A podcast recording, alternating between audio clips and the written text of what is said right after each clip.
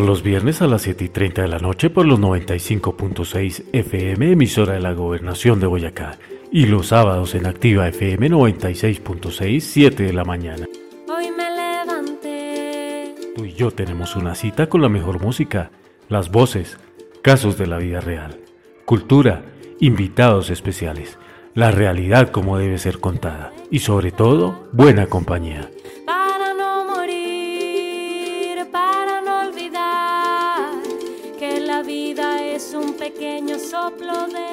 Aquí comienza, sin censura, el poder de la libertad.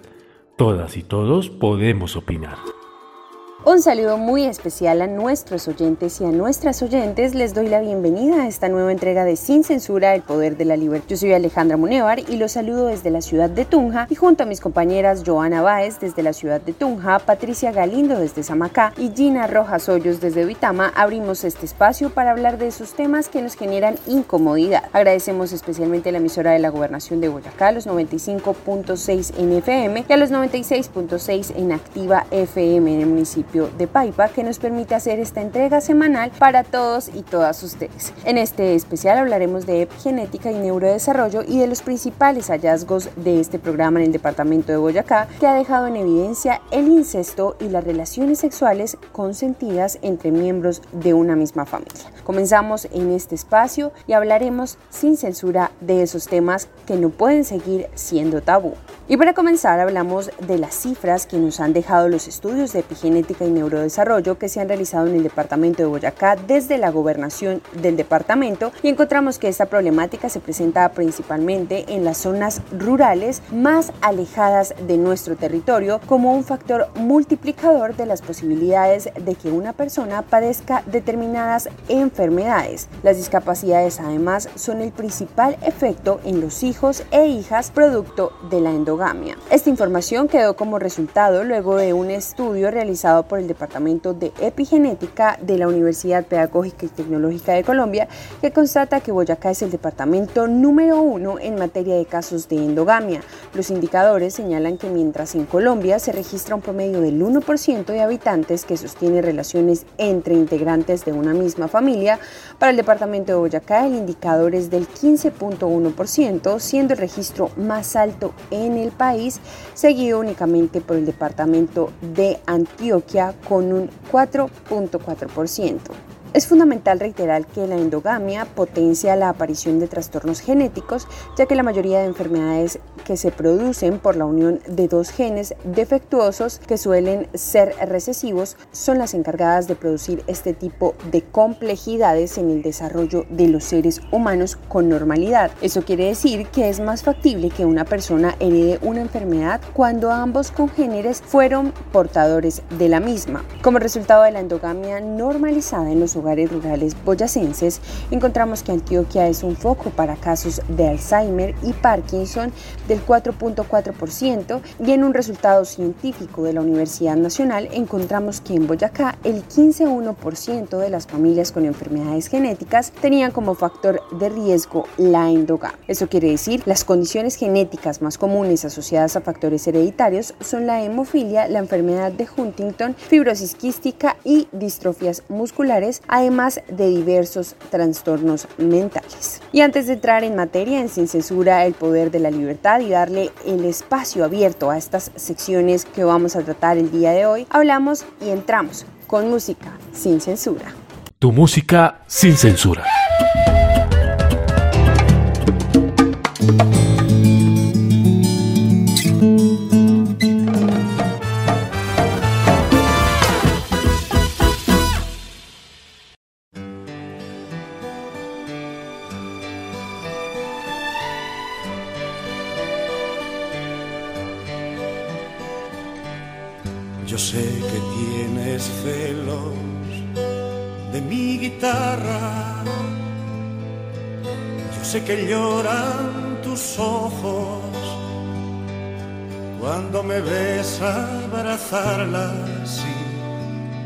Yo sé que tienes, niña, herida el alma. Yo sé que por las noches, cuando te marchas, cruzas llorando mi patio como una luz que se apaga así. Sé que tienes niña herida el alma. Yo sé muy bien que te has sentido feliz sentada junto a mi hoguera, dejando tu primavera pasar. Sé también lo mucho que me has querido y alguna vez he sentido dolor.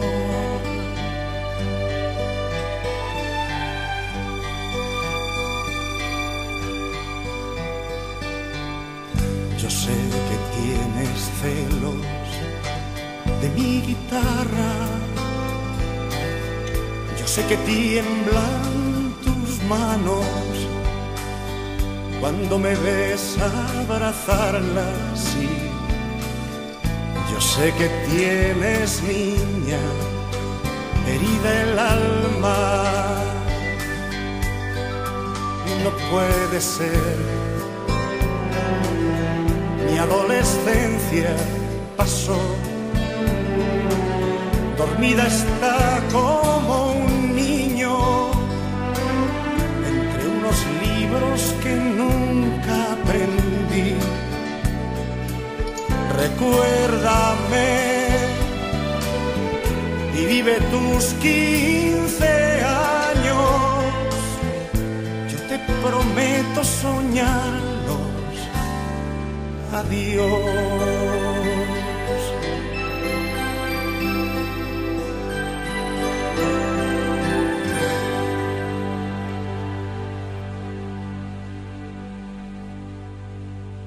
Al aire, Patricia Galindo.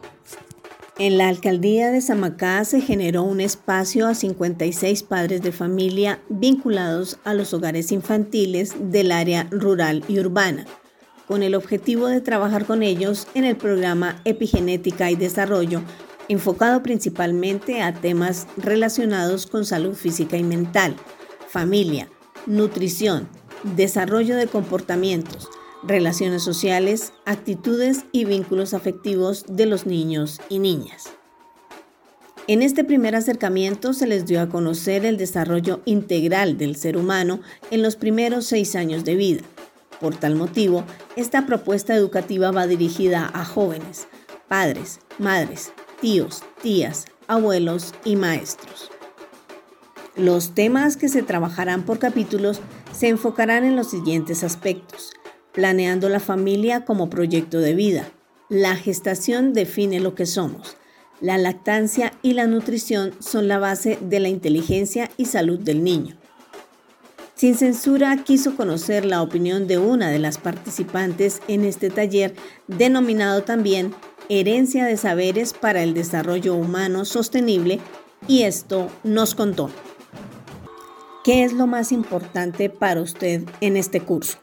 Más importante para mí en este curso es que las personas que lo estén dictando se hagan entender y que las actividades que nos den eh, nos permitan también como comprender mejor lo que nos están exponiendo. ¿Qué problemas cree usted que resolverá con estas sesiones?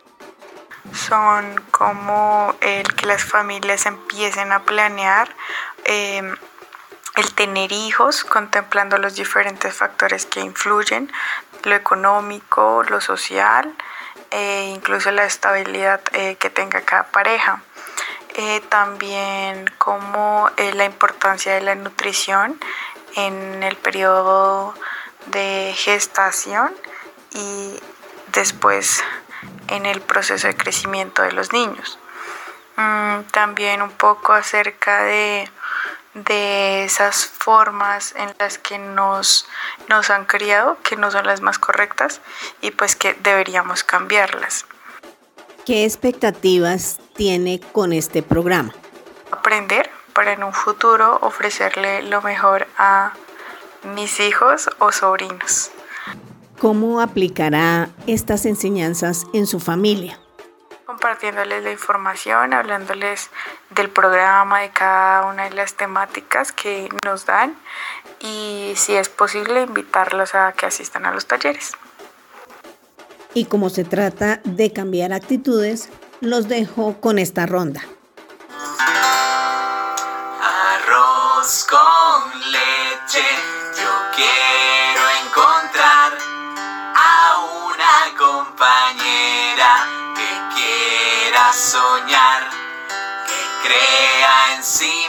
Y salga a luchar por conquistar sus sueños de más libertad. Valiente, sí, sano,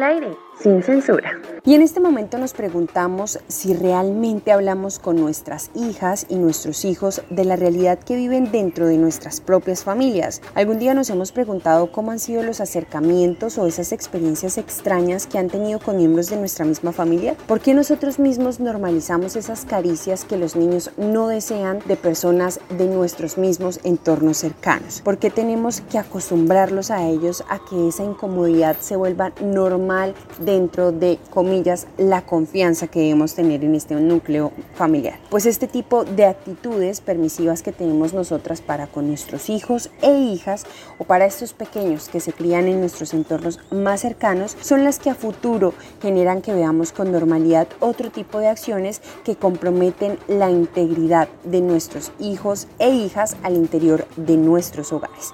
Es por eso que hablamos de estas experiencias que no quisiéramos contar y que hablamos para no repetir. Por eso está con nosotros Joana Báez y esta historia.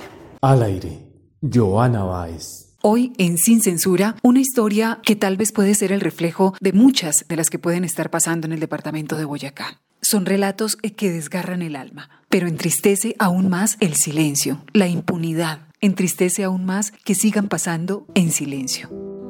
Es el momento de hablar, de alzar la voz, de decir la verdad. Es por mí, es por mi madre y es por todas esas mujeres que no la pueden alzar. Hablar para mí es despertar los fantasmas, los demonios del pasado. ¿Quién es al que muchos años yo le llamé papá? Mi mamá era una trabajadora de una tintorería y este señor, un albañil. La conquistó, la embarazó y me tuvieron a mí. Después de mí, al año tuvieron a mi hermana. Me tenían un infierno. Mi mamá sumisa, callada, porque pues así la tenía este señor. Golpeada, sumisa, cállate, no hables, no tienes derecho. Yo estaba en segundo de primaria, ya iba a pasar para tercero y mi hermana iba, entrando en primero. Y aquí viene la parte difícil. Aquí es cuando terminan con mi inocencia. No bastaba la, la violación de mis primos. Recuerdo una noche salí con una cobijita y llegó este señor y me quitó un poco de mi cobija y me empezó a acariciar. Yo solo tenía siete años. Y yo le quité la mano y me dijo, y me la volvió a poner y me dijo, si tú dices algo, mato a tu mamá. Dije, no, que no le pase nada a mi mamá. Y me dejé tocar. Y después de eso, todo fue más fácil para él porque él me tocaba cada vez que quería. Y me estuvo tocando desde mis 7 años hasta los 14. Siempre amenazándome. Siempre. Y a pesar de eso sigo de pie. Con mi soledad que a veces me pega. Pero aquí estoy como siempre. Y pues así voy a seguir hasta que la vida y Dios me lo permita.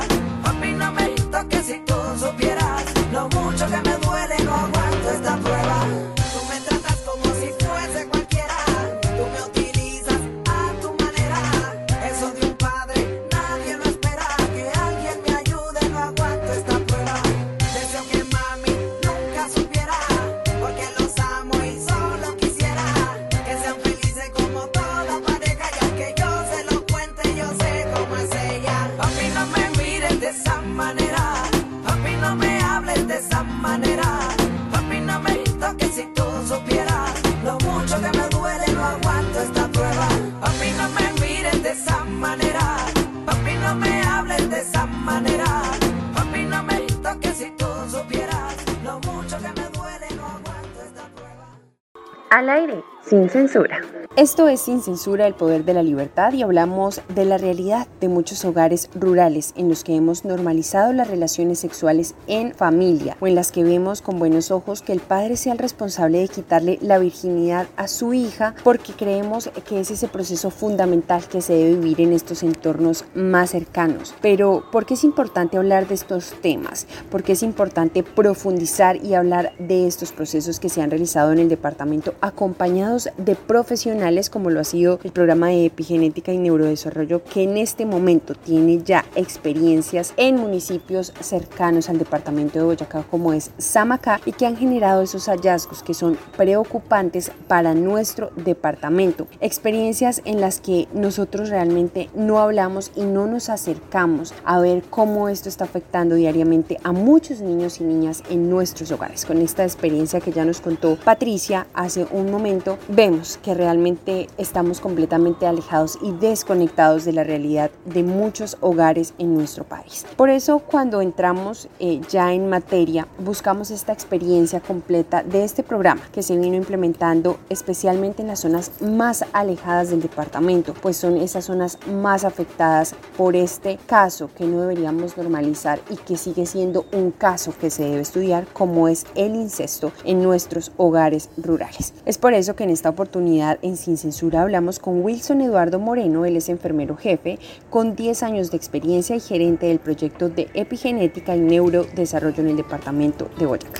Bienvenido Wilson y comencemos hablando de cómo nace este programa en Boyacá y qué necesidades ustedes encuentran en nuestro entorno para abordar estos temas. Eh, a los boyacenses eh, les voy a hablar de la epigenética. Epi quiere decir entorno, o sea, hablamos así del entorno de los genes. La epigenética nace a mediados de los años 40, pero tomó gran impulso por los estudios del genoma humano y otros estudios específicos, quienes demostraron que la forma en que las células leen los genes cambia naturalmente con la edad, el entorno y el estilo de vida de la persona. En Boyacá, el grupo de 60 profesionales de la salud que trabajó en el proyecto Epigenética y Neurodesarrollo fueron líderes y recibieron el apoyo de los gobernadores Carlos Andrés Amaya Rodríguez y Ramiro Barragán Adame. Además, la implementación corrió por cuenta de la Universidad Pedagógica y Tecnológica de Colombia, UPTC. ¿Cuáles se podrían decir que son las bases por las que nacen estos estudios en epigenética y neurodesarrollo en el departamento? ¿Ustedes realmente qué encuentran en esos territorios para decir sí,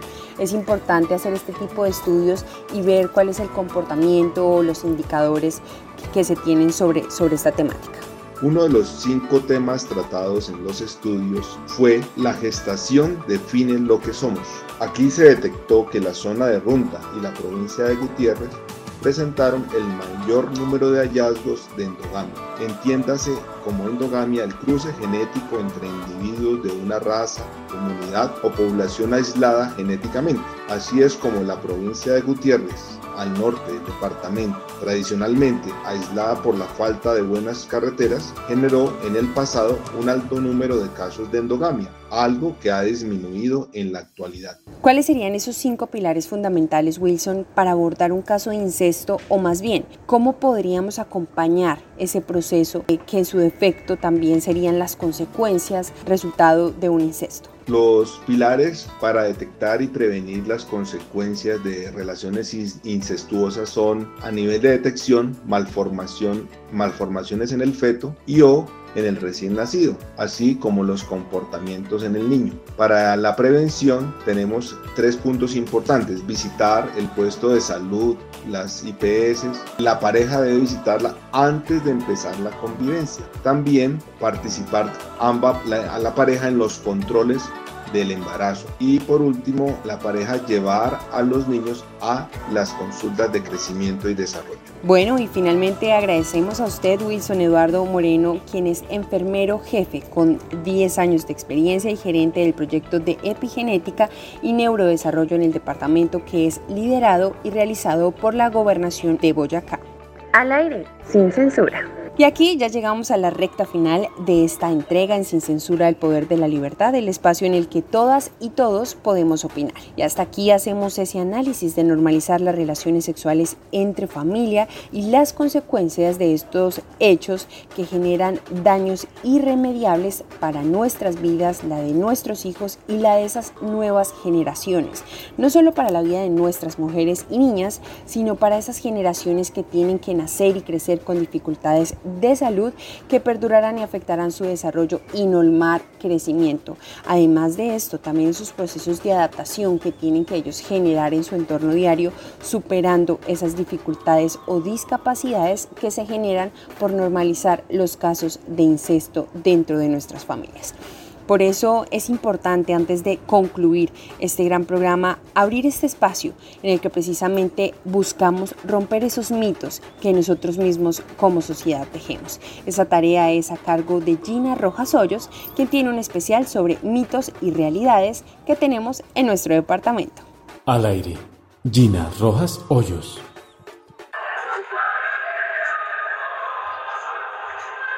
acompáñame, que el gran Papá Noel te espera. Noel, como este año hay crisis, lo que quiero es que papá consiga trabajo y así mamá no se enfade ni riña más con él y tampoco se digan cosas feas. Yo se lo pido para mí una muñeca con rizos que hay en la tienda de la esquina. Ya sabes, la del escaparate de la juguetería de Carmen. También quiero una muñeca especial para que papá juegue con ella, si puede ser de mi altura, para que papá le pueda quitar la ropita y tocar sus cosquillas secretas. Se pone muy triste cuando le digo que no quiero jugar ese juego. Gracias, Papá Noel.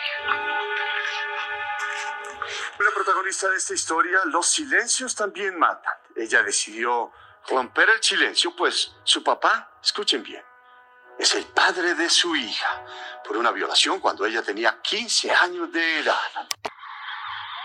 Lo que sufrí yo no quiero que lo sufra ninguna niña o señorita o adolescente.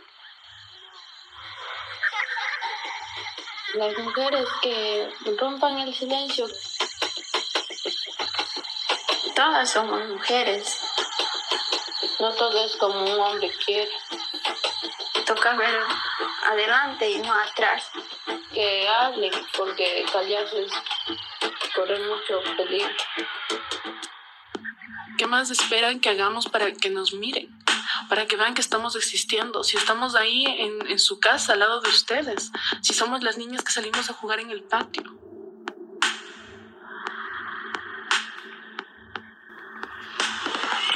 De todos los tipos de violencia que ocurren en el mundo, la violencia sexual sufrida por una niña de parte de su propio padre biológico al interior de su familia es uno de los fenómenos más complejos, aberrantes e invisibles. Sí, invisibles porque lo hemos invisibilizado desde la sociedad. Hay un tabú enorme para hablar de este tema y es porque casi que siempre en muchas sociedades se habla de que el padre tiene la propiedad sobre sus hijos e hijas y esto hace que se permita en muchos casos que ocurran los abusos sexuales de puertas para adentro. Esto es, rompe tus imaginarios.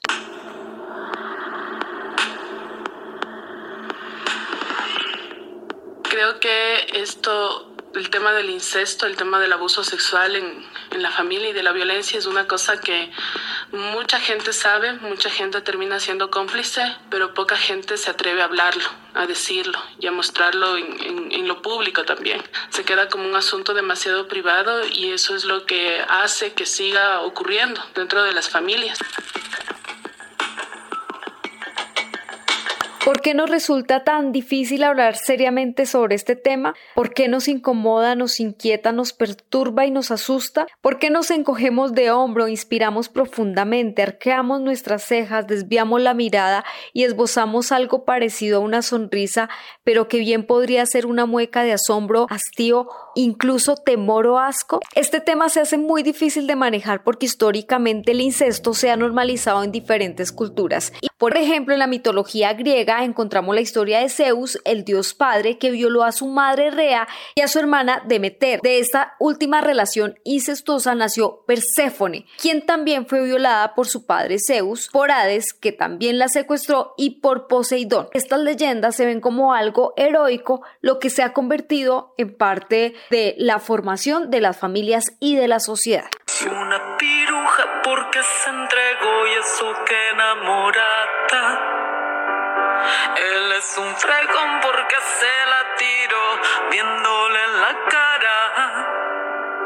Que tuvo la culpa de que la tocaran por su minifalta. No falte hablando sin tapujos porque un padre puede abusar sexualmente de su propia hija biológica.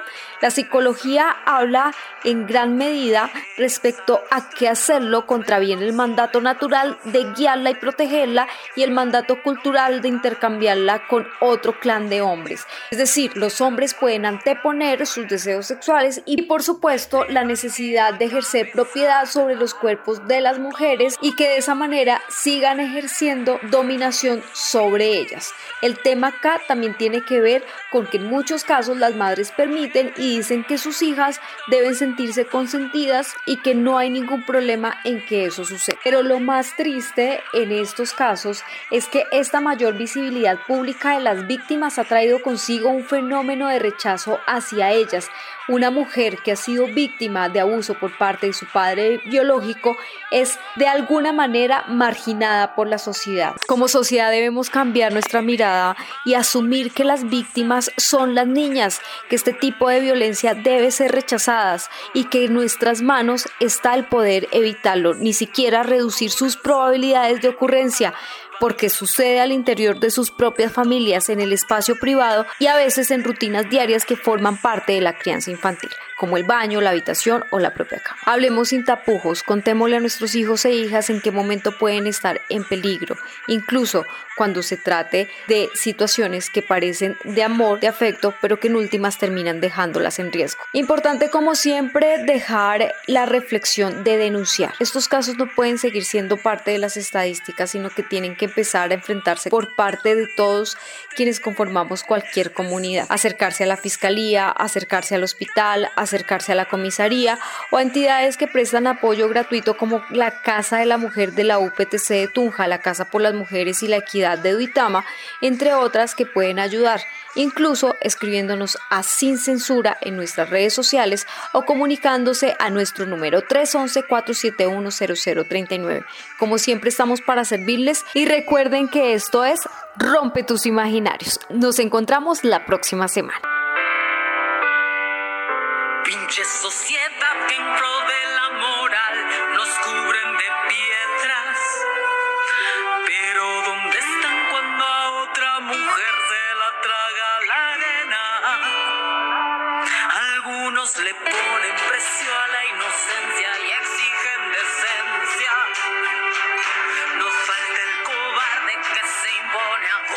cuando no hay razones. En medio de un mundo en sobrepoblación que juega ser Dios. Al aire, sin censura.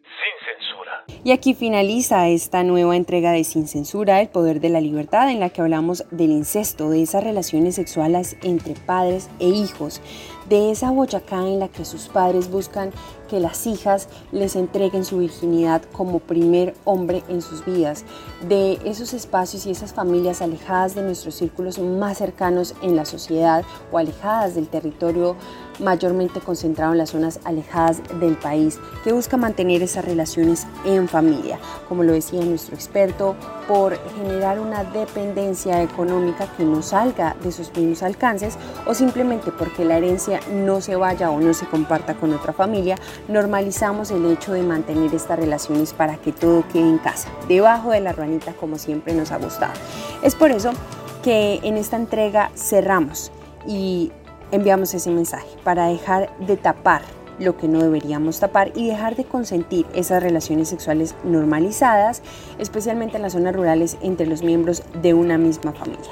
Pero además una sociedad en la que normalizamos las consecuencias genéticas que traen estas mismas problemáticas. En medio de un sistema de salud colapsado, jóvenes y niñas luchando por sus vidas, pero además de esto, luchando con discapacidades que podemos prevenir. Tenemos que aprender a comunicarnos con nuestros hijos e hijas y conocer sus preocupaciones. Además de esto, enseñarles a no callar lo incómodo y a perdonar lo imperdonable. El respeto por nuestro cuerpo y el autoconocimiento son herramientas fundamentales para protegernos del abuso y la repetición en las nuevas generaciones. Así cerramos esta nueva entrega, no sin antes invitarlos a que nos sigan en nuestras redes sociales como Sin Censura el Poder de la Libertad y a que sigan nuestros capítulos completos si es que usted se los ha perdido por Spotify y Anchor. Además de que se programe y nos acompañe por los 95.6 FM en la emisora de la Gobernación de Boyacá los viernes a las 7 y 30 de la noche y los sábados a las 7 de la mañana por los 96.6 FM en Activa de Activa. Gracias a todos y todas por acompañarnos y encontrarnos nuevamente en este espacio de Sin Censura, el Poder de la Libertad. Feliz fin de semana.